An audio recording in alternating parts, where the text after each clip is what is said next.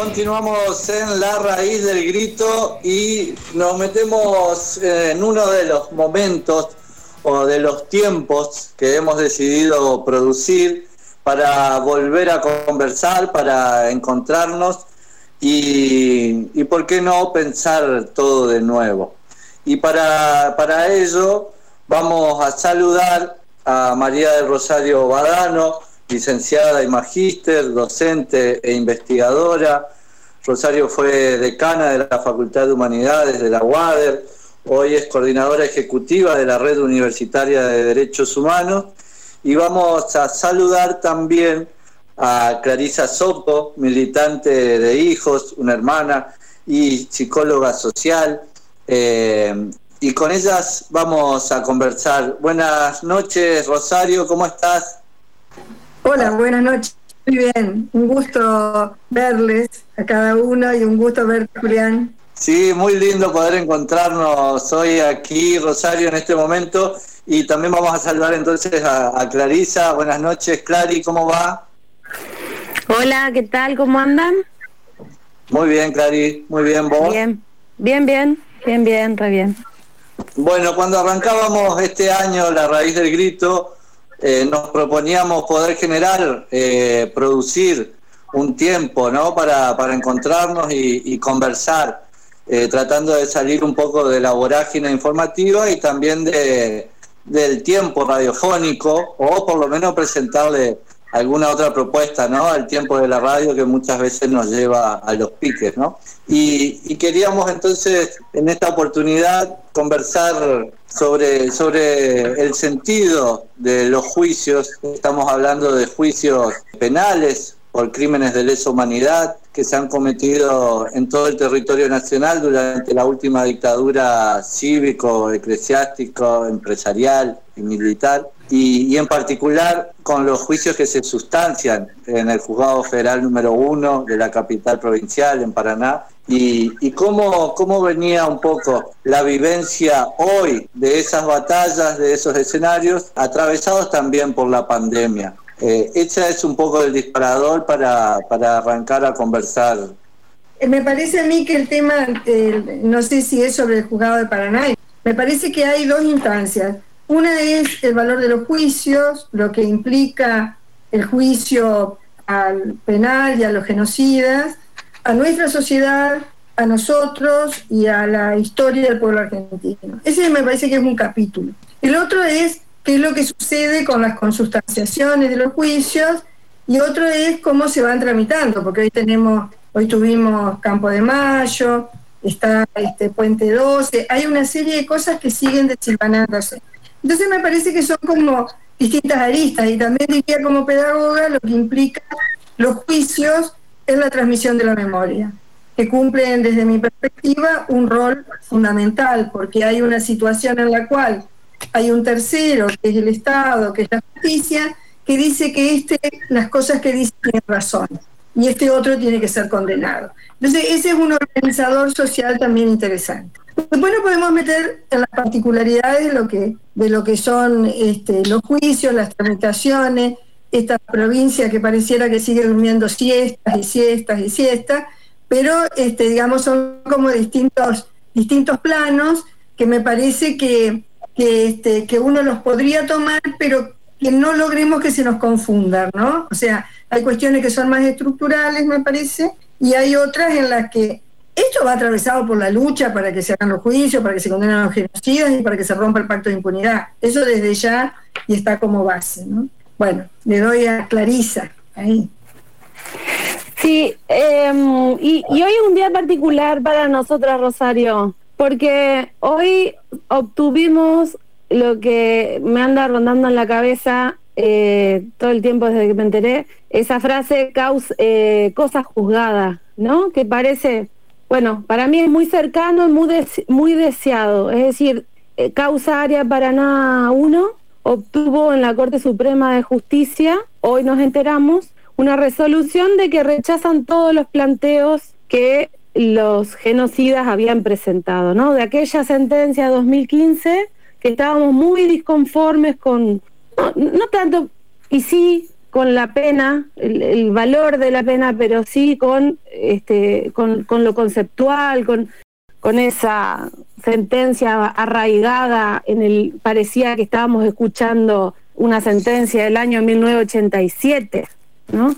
Y, y después ese, esa vuelta que se le dio en, en la Cámara de Apelaciones de Paraná, donde se pudo consolidar en ese, en ese escrito del Poder Judicial lo que nosotros entendemos como justicia justa, ¿no? Que no es lo mismo que una sentencia que te lo dice el Poder Judicial y te lo escribe y te lo imprime como institución, no es lo mismo que no sea justo, ¿no? Y justo para la mayoría del pueblo y la mayoría del pueblo castigado además.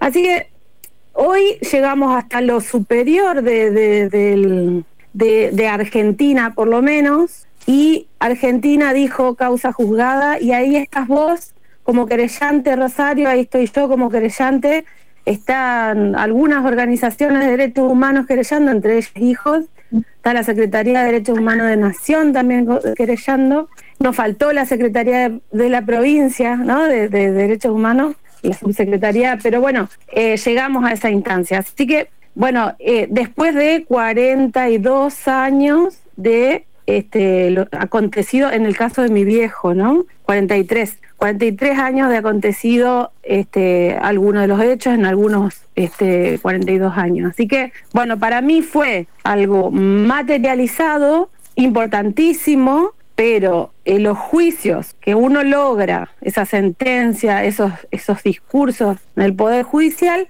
no lo son todo y no te llenan del todo, ¿no? Porque por otro lado seguimos buscando a nuestros hermanos apropiados, yo sigo buscando los restos de, mi papá, de esa causa, sigo buscando los restos de mi mamá en otra causa, que también tiene eh, sentencia en la segunda instancia, ¿no? Afirmando la sentencia faltará ir a, la Corte Suprema. Pero bueno, no está todo dicho y la cantidad de, de estos genocidas que nosotros logramos reconocerlos como imputados y hacerle un juicio y obtener pena, condena en lo penal, es muy poco. Así que la justicia nosotros entendemos que, que también se da en otros lugares. Sí, ahí me, a ver, pienso un poco en voz alta con ustedes. Hace poquito entrevistábamos a Eduardo Rinesi y, él nos planteaba que, la situación que, estamos atravesando eh, como mundo, digamos, por la pandemia, era similar o se podía hacer una comparación con, con la bomba atómica, ¿no? Bueno, buscando, buscando un poco algunos, algunos sentidos a lo que estábamos atravesando. En, en, ese, eh, en ese marco, en esa analogía, pensar un poco cómo la búsqueda y construcción de justicia en, en, las cuestiones de memoria, verdad y justicia como reivindicación pueden también pensarse hoy como una brújula, digamos, a la hora de repensar todo, todo de nuevo. Eh, ¿Cuál es un poco la experiencia, el sentido de lo que nos puede, eh, podemos vivenciar nosotros, digamos, desde el activismo, pero también en términos sociales, eh, en términos pedagógicos e institucionales, ¿no? Para pensar, para pensar lo que debería venir, ¿no? Sí, yo creo que acá lo que, lo que sabe Clary está, está muy bueno, pero lo, lo peor que nos puede pasar es justamente esto de considerar que el juicio con la sentencia terminó porque nosotros sostenemos que es allí donde debe ingresar en la historia, porque si no, es una situación que queda dentro de una cantidad enorme de hojas de expedientes. Algunas de las víctimas sobrevivientes, o como quisiéramos conceptualizar, llega eso pero no tiene ningún impacto en lo que es la historia de la vida política, social de este país. Entonces, el gran desafío es cómo el instrumento de la justicia se torna historia, y una historia que obviamente que tiene que ser transmitida, que tiene que ser trabajada, pero que tiene que estar puesta en acto, porque el problema no es de Clarisa en su búsqueda, el, el problema tiene que ser una política pública de derechos humanos en lo cual se incluye Clarisa, está Clarisa, puede liderarlo Clarisa, pero que no es de ella, porque la privatización de esto es lo que más nos ha jorobado, ¿no? Entonces, ¿cómo construimos a 42 años, a 45 años, a 30 y pico de años de democracia, una política pública de esto, ¿no?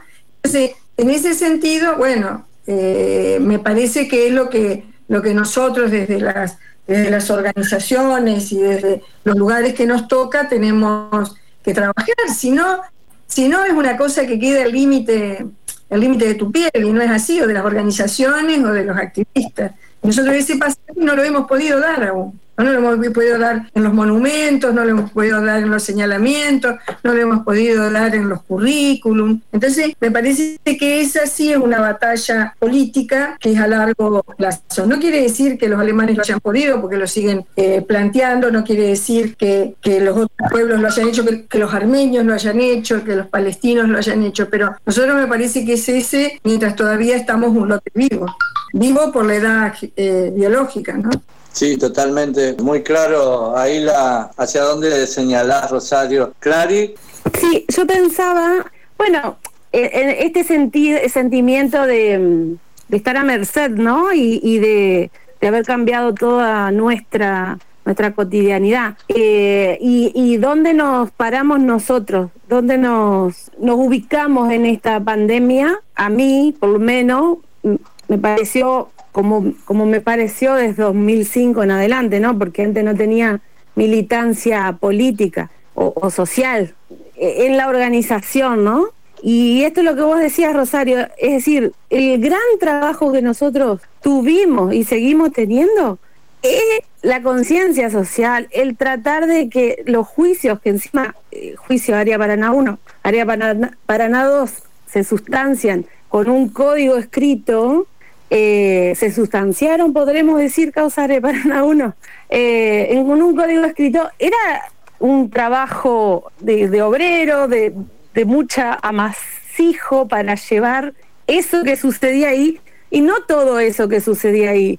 Lo que nosotros considerábamos que tenía que ser parte de esa justicia y, y luchando por eso, ¿no? Y que la sociedad pueda ser receptiva, escuchar, este, bueno, cambiar los sentidos comunes también, ¿no? Eso fue, fue y sigue siendo. Es decir, y el macrismo, cambiemos en el gobierno, creo, no sé a vos, Rosario, pero a mí me, me sacudió, quizás por ser tan nueva en el ámbito político, eh, me sacudió en cuanto a darme cuenta que eh, eh, todo ese trabajo que nosotros creíamos que habíamos logrado en este proceso de memoria, verdad y justicia no era tanto, ¿no? O nosotros pretendíamos más o veíamos que era mucho más laburado y, no tanto. Y ahí nos dimos cuenta de, cómo se, castigó, se nos denigró, se nos estigmatizó.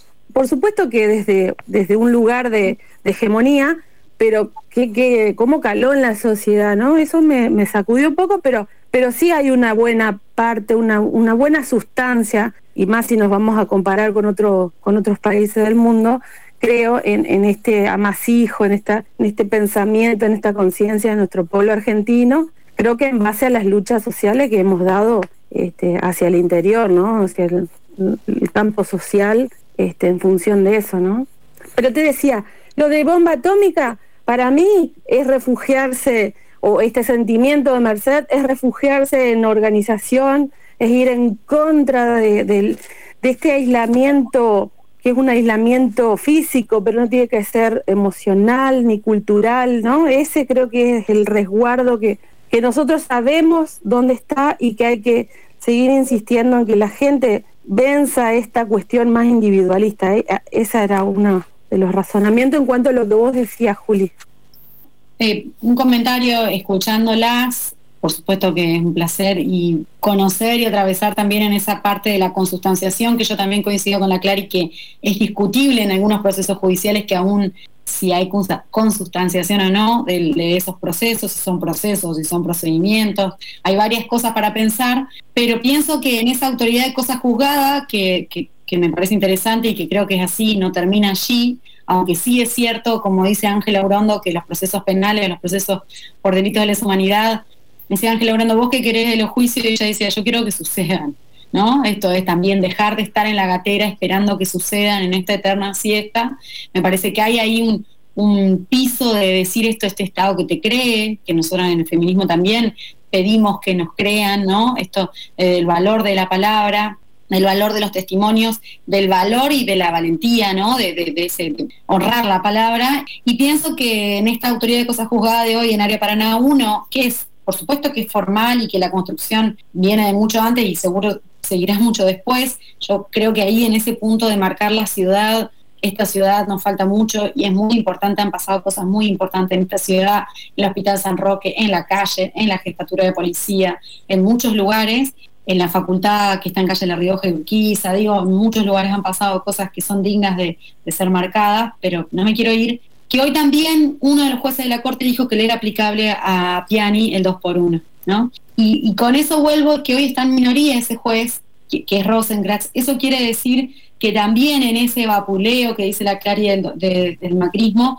también hubo quizá el acto de resistencia más importante en términos simbólicos, políticos, pero que también tuvo una consecuencia, una ley, el nuevo fallo de la Corte, que fue en el no al 2 por 1 a los genocidas, y yo creo que un pacto social que se fue a cuidar a las plazas, a las calles en los pañuelazos que difícilmente haya otra otra foto en términos simbólicos y en términos históricos más valiosa que esa, digo, en este tiempo, ¿no? No, no desde el retorno a la democracia, pero digo, en este tiempo de resistencia.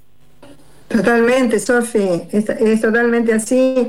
Y es cierto, digámoslo, este, el Irván que planteas. Hay veces que eh, el tema de la resistencia tiene también muchas aristas y muchas de ellas tiene que ver con aquel bendito no pasarán, pero parte de eso, el del 2 por 1 fue una respuesta que, que nosotros mismos nos sorprendimos en su masividad y en su, volumen, ¿no? Este, nosotros podríamos no dudar entre nosotros que era inconcebible, pero que socialmente fuera inconcebible me parece que fue un acto de salud muy importante.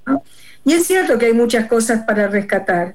Eh, yo siempre digo de que nosotros en los temas de derechos humanos siempre estamos poniendo el cofre del barco, ¿no? O sea, siempre nos va faltando abrir qué tesoros encontramos adentro. Pero en esa puesta arriba del barco también se van este, encontrando otras cosas, ¿no? O sea, me parece que que este, circunscribirlo, este, eh, o sea, el macrismo, lo que dice Clarita, perfecto, o sea, significó un retroceso en todos, y en lo nuestro una invisibilización, ninguneo e intento de destrucción. Este, el punto está en que nosotros sobrevivimos, estamos, los juicios siguen, hay una cosa este, muy importante, también esto artesanal que plantea Clary, ¿no? Si ha habido trabajo artesanal ha sido el nuestro, ¿no? Desde la búsqueda de los nietos a, todo, a, armar las causas, esto que decía eh, Apiani, que teníamos una escuelita, ¿no?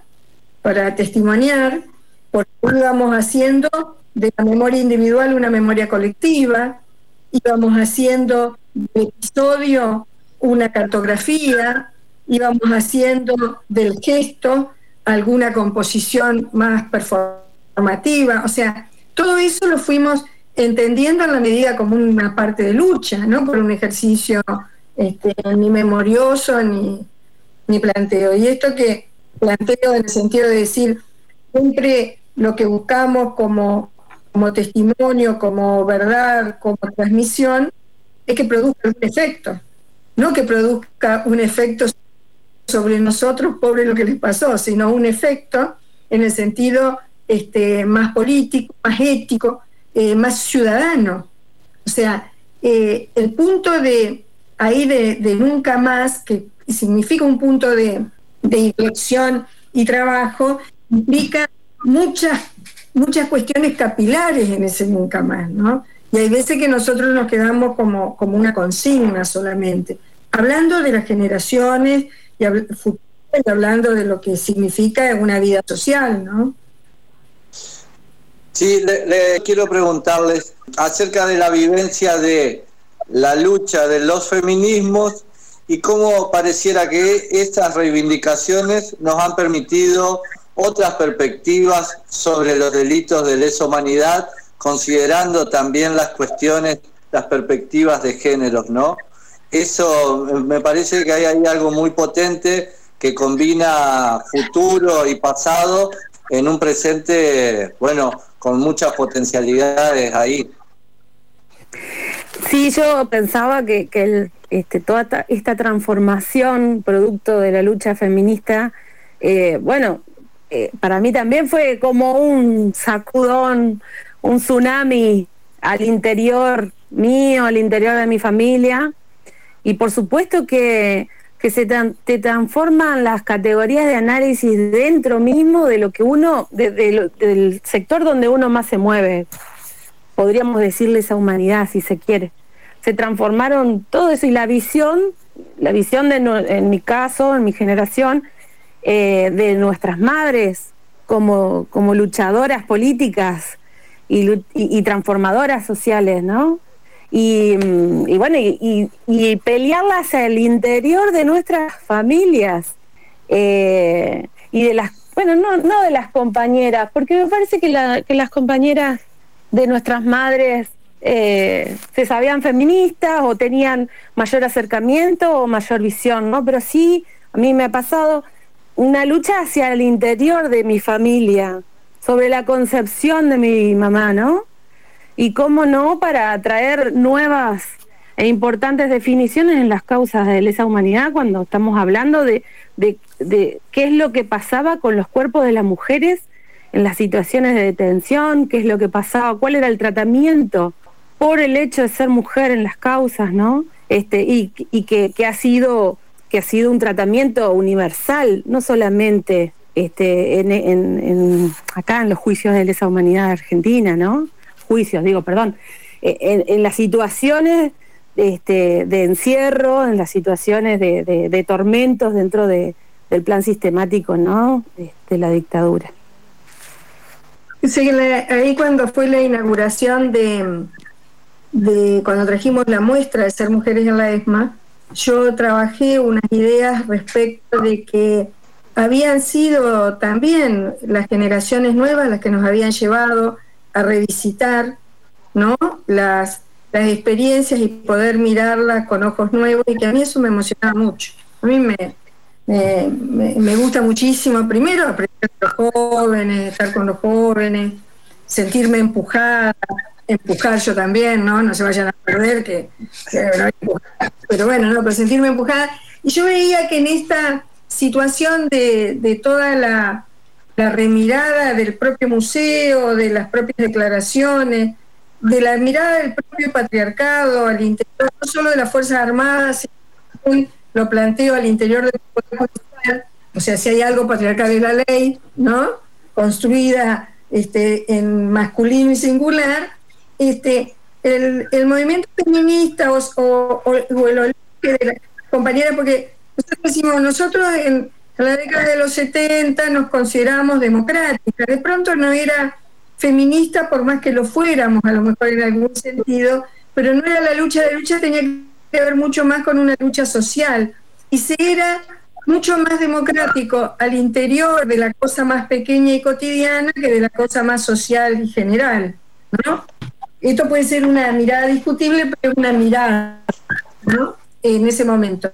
Eh, el movimiento feminista, que es una cuestión que yo sigo, que, me parece eh, más que saludable a nuestra sociedad y a nuestra historia que suceda, es como que hoy no mirar en esa clave sería como en los 70 no ser militante, ¿no? O sea, a nadie se le ocurría hoy enarbolar cuestiones, a nadie no, porque hay gente que se le ocurre, pero enarbolar cuestiones que vayan de, este, que vayan en contra de los de nosotros, de las diversidades, de las cuerpas, de una cantidad enorme de cuestiones en las cuales 10 años atrás, 5 años atrás, eran simplemente de un grupo que tenía que ver con otras tradiciones y con otras situaciones.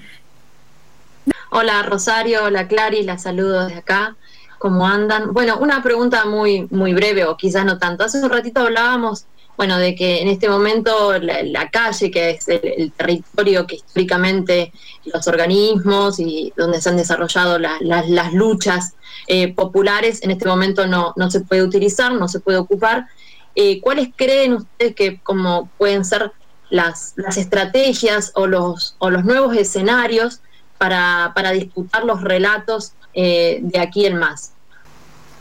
Chica, pregúntale a la Nadia. Sí, estaba pensando lo mismo. Silencio de radio. No, no, Nadia, eh, nada, re lindo.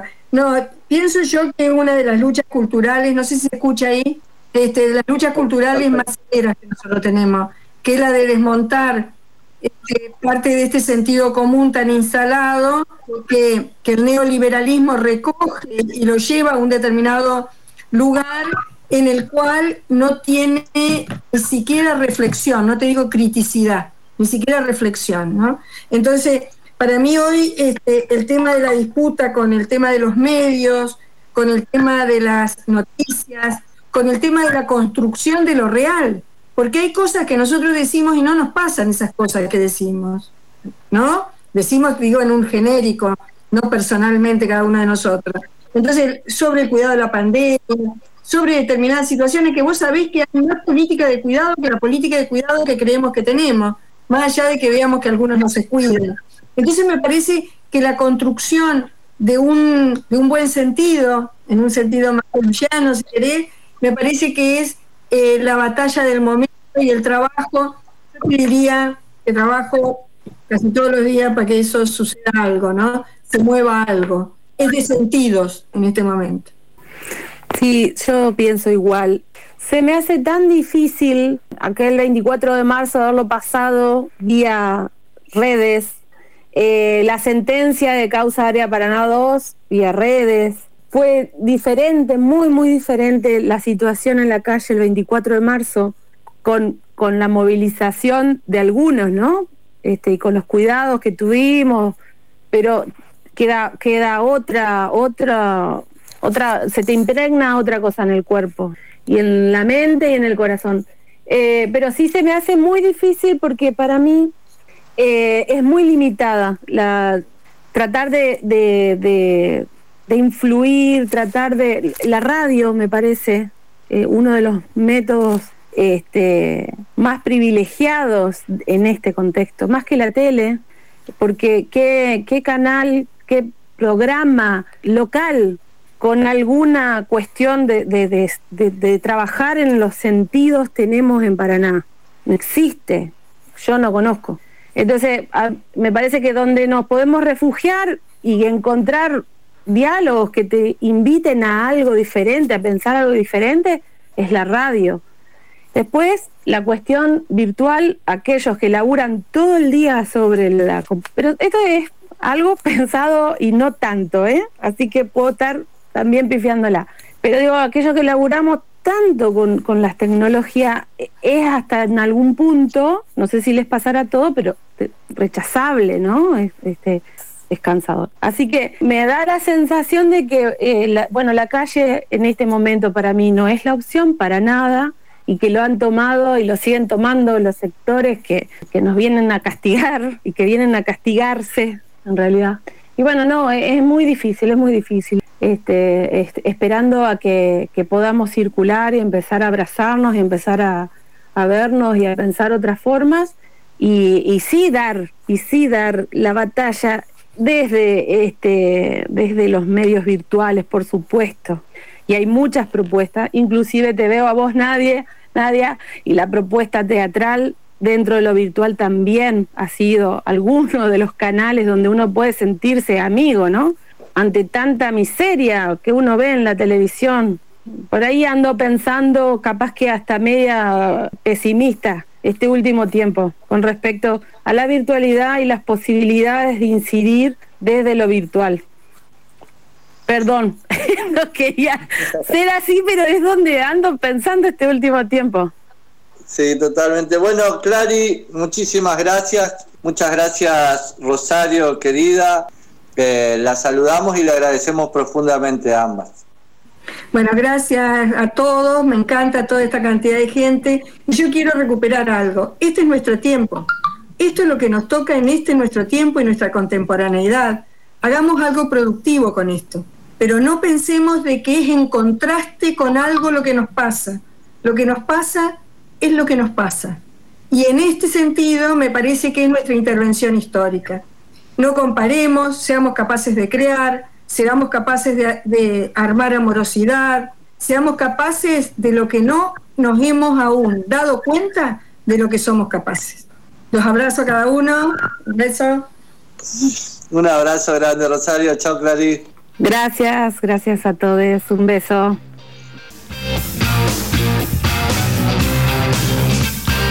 La raíz del grito. Política a todo volumen. Por la radio de la Universidad Nacional de Entre Ríos.